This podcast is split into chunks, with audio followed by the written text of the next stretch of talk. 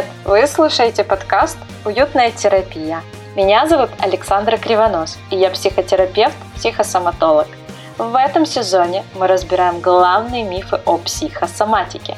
Этот звучный термин становится все популярнее. Некоторые из нас склонны объяснить им буквально все, от головной боли до серьезных заболеваний. Давайте разбираться, где миф, а где правда. Сегодня в третьем выпуске мы поговорим об еще одном источнике психосоматики – идентификации. Эта тема очень обширна, но я постараюсь подать вам ее просто и лаконично. Давайте начнем!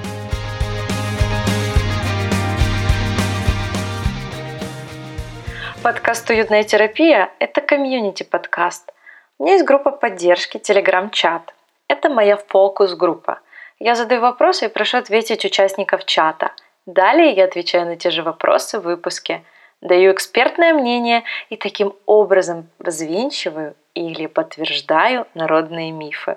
В чате я попросила дать ответ на вопрос, с кем участники чата себя больше всех идентифицируют в данный момент.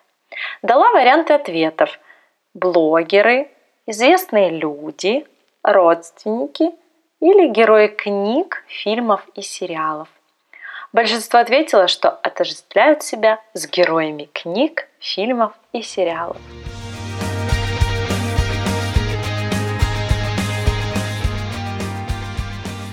Идентификация – это частично осознаваемый психический процесс уподобления себя другому человеку, ну или группе людей.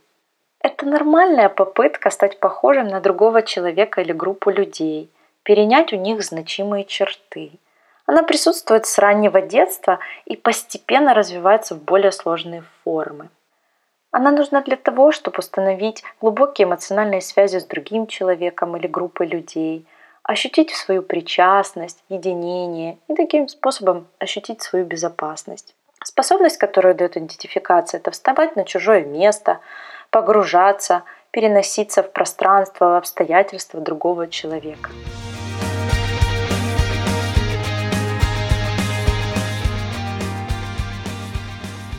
Абрaham Маслоу, американский психолог, известный пирамидой потребностей, писал о том, что идентификация удовлетворяет одну из базовых потребностей человека – потребность в принадлежности и любви.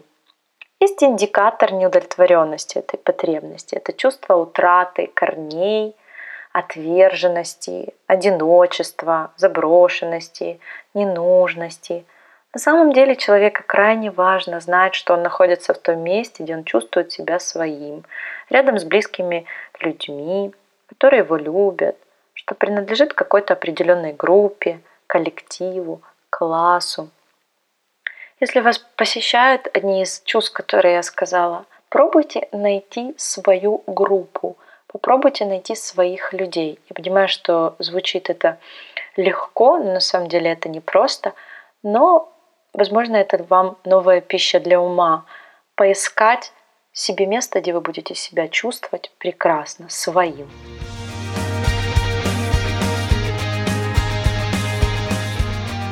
Хочу вам привести пример.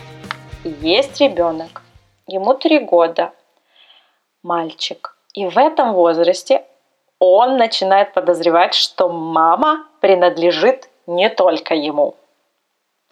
До трех лет ему казалось, что все мамино внимание, ласка, доброта только для него. Но тут вдруг он видит, что есть папа, и мама тоже для него. Папе тоже нужно внимание, забота и ласка. И как-то нерадостно от этого. Маму нужно поделить. Ребенок осознает свои чувства злости на отца, но он при этом боится своих чувств. Он понимает, что папа большой, и в битве за маму он точно выиграет.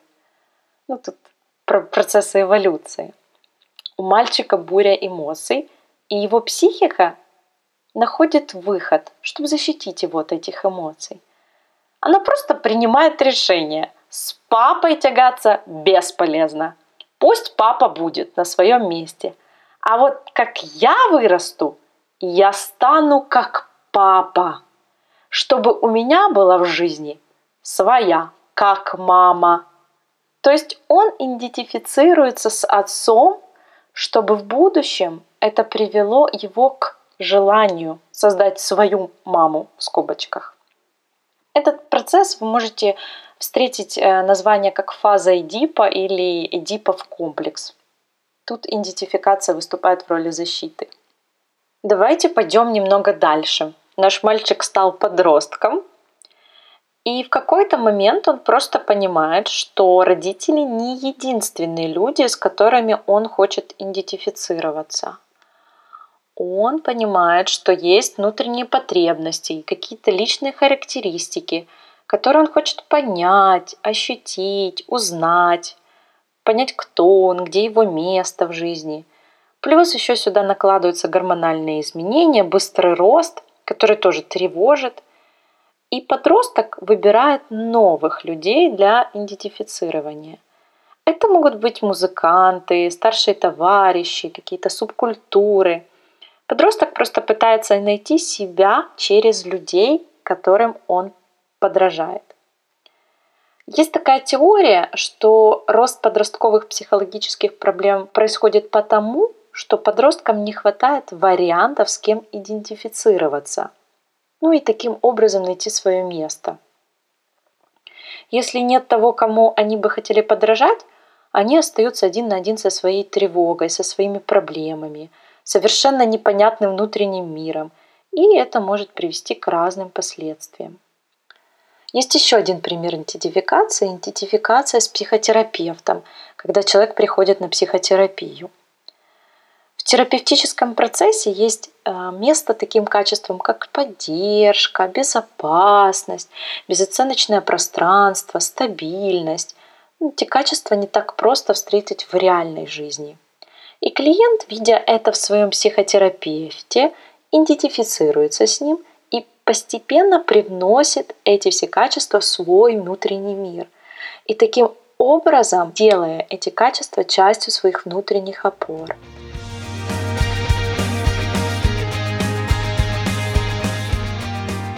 Я хочу более структурно подытожить примеры, которые я привела выше.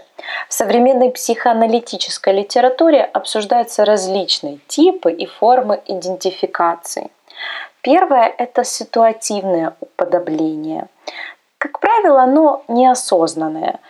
Себя значимому человеку, например, родителю – это происходит время от времени по ситуации, и таким образом формируются у ребенка многие черты личности, поведенческие стереотипы, которые он перенял у родителя. Второй тип – это устойчивое отождествление себя с значимым другим и различает первичную и вторичную идентификацию. Первичная идентификация – это идентификация ребенка сначала с матерью, затем с отцом – а вторичная – это идентификация в более позднем возрасте с людьми, не являющимися родителями. И мой пример про подростков был именно про вторичную идентификацию. Третий тип – это идентификация как отождествление себя с персонажем художественного произведения, благодаря чему человек учится сопереживать, эмпатии, находить новые смыслы, чему-то учиться у героев – Четвертый тип – это идентификация как механизм психологической защиты. И мой пример об эдиповом комплексе трехлетнем мальчике был именно об этом. Пятый тип – это идентификация групповая, отождествление себя с кем-либо, большой или маленькой социальной группой, общностью, а, принятие ее системы целей, э, ценностей и так далее. Это может быть айтишники, панки, рокеры, любители игр, реконструкций, ну и так далее. Хочу вернуться к голосу народа и напомнить, что большинство ответило, что отождествляют себя с героями книг, фильмов и сериалов. Я считаю, это прекрасная практика. Можно выбрать героя, который тебе импонирует, с качествами, которые хочешь развивать, и стараться мыслить и поступать как он. Это хорошая стратегия, которая может действительно принести успех. Я подвожу вас к вопросу идентификации в психосоматике. Но прежде я хочу вставить свою метафору. Пока мы растем, мы идентифицируем и выбираем в себя столько информации от значимых взрослых. Их поведение, сценарии, мысли, чувства, программы, что это становится нашим внутренним фундаментом. И поэтому вопросы детства всегда будут актуальны. И важно работать с собой для своего будущего поколения, чтобы они были счастливы.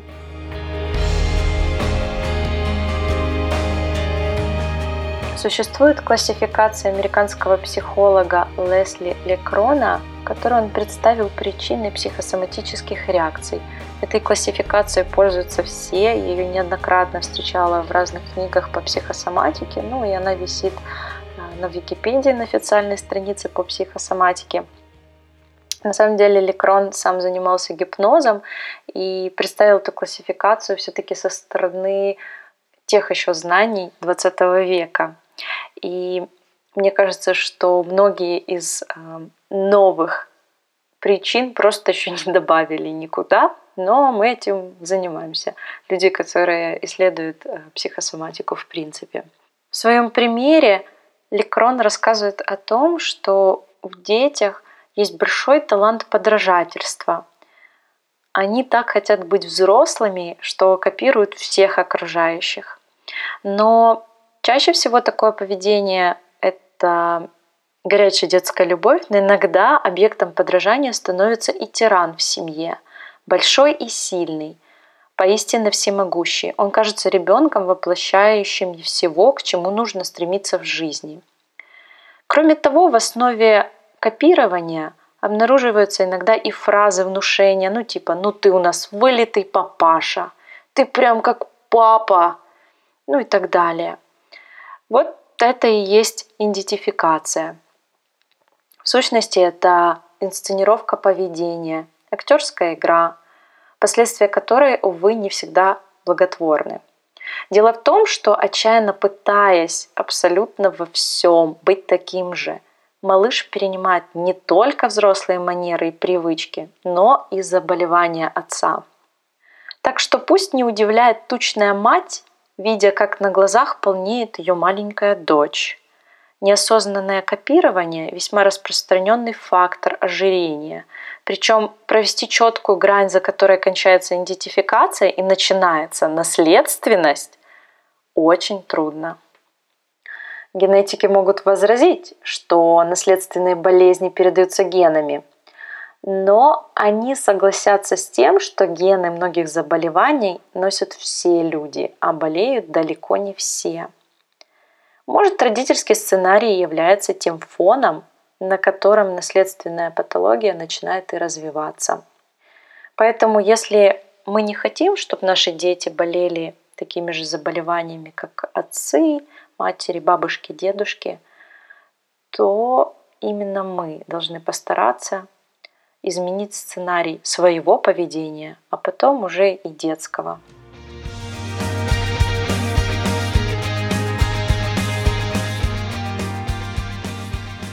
Хочу поделиться с вами еще одним интересным случаем. У меня была клиентка, молодая девушка, ей было 25 лет на тот момент, и у нее были проблемы с поджелудочной железой. Очень серьезные проблемы. Ей хотели прямо ее вырезать. Она была постоянно воспалена, постоянно у нее были плохие анализы, ну то есть в течение какого-то времени, в течение полугода. И она, как последний шанс, пришла на консультацию по психосоматике – и мы какое-то время с ней работали, и выяснилась такая очень интересная вещь. А моя клиентка, она не знала своего отца вообще. Там произошла непонятная история. Моя клиентка, она предположила, что мама даже не сказала ее биологическому отцу о том, что она беременна ею. А, но в детстве мама говорила ребенку, что папа умер или что-то там с ним произошло, то есть э, моя клиентка даже толком и не знала. У меня был на тот момент, как раз я готовилась к вебинару по э, психосоматике поджелудочной железы. Я перечитала тонну литературы о том, как биологически это происходит, какие эм, функции у поджелудочной железы. Тестили все теории, которые ко мне приходили. Это такой творческий процесс, но самое главное это то, что помогло. И я каким-то образом, каким-то чудом наткнулась на одну статью про лошадей. О том, что лошади болеют очень часто раком поджелудочной железы. И предположение автора смелое очень было о том, что а, порода лошадей определяется по матери, а кто отец лошади, не, вообще не важно. То есть это может быть самый обычный скакун. И таким образом они как э, отрезали этих лошадей от своих отцов. И я предположила про клиентку о том, что, может быть, из-за того, что она не знает, что конкретно случилось с ее отцом, это и есть причина ее постоянного воспаления. Есть некоторые очень интересные источники, которые говорят, что воспаление — это очень сильно подавленный гнев. Ну, это тоже теория, мы можем ее пользоваться, можем в нее верить, можем нет, но вся информация цена, когда ты не знаешь, что с тобой происходит. И клиентка э, позволила мне провести э, техники работы с отцом, мы написали его историю, мы с ней э, поработали над тем, если бы он был, как бы он к ней относился. Воспаление уходило, и через какое-то время доктора просто не узнали ее, ее анамнез, потому что поджелудочная железа была полностью здорова.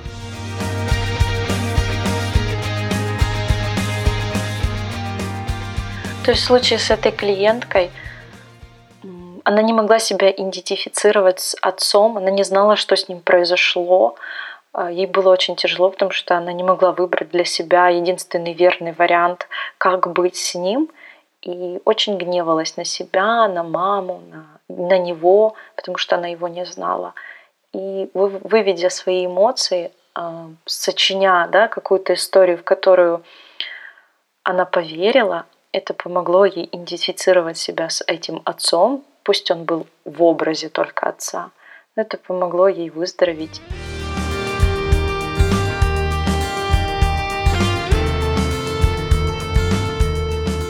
Хочу перейти к разделу рекомендаций. Здесь я буду вам советовать вопросы, практики, книги, все, что вам поможет исследовать свой симптом самостоятельно. Хочу рассказать вам о книге Лесли Лекрона «Добрая сила». Лесли Лекрон – известный психотерапевт и создатель первого в США Национального центра по изучению гипноза. И он считает, что причины всех недугов коренятся в подсознании, и можно без медицинского вмешательства выявить и устранить их. К гипнозу можно относиться по-разному, но книга действительно стоящая, очень интересная, и, возможно, вы сможете подчеркнуть для себя очень интересные идеи и прочувствовать то, что вам сможет помочь, какие мысли, какие фразы, какие способы устранить ваше психосоматическое заболевание.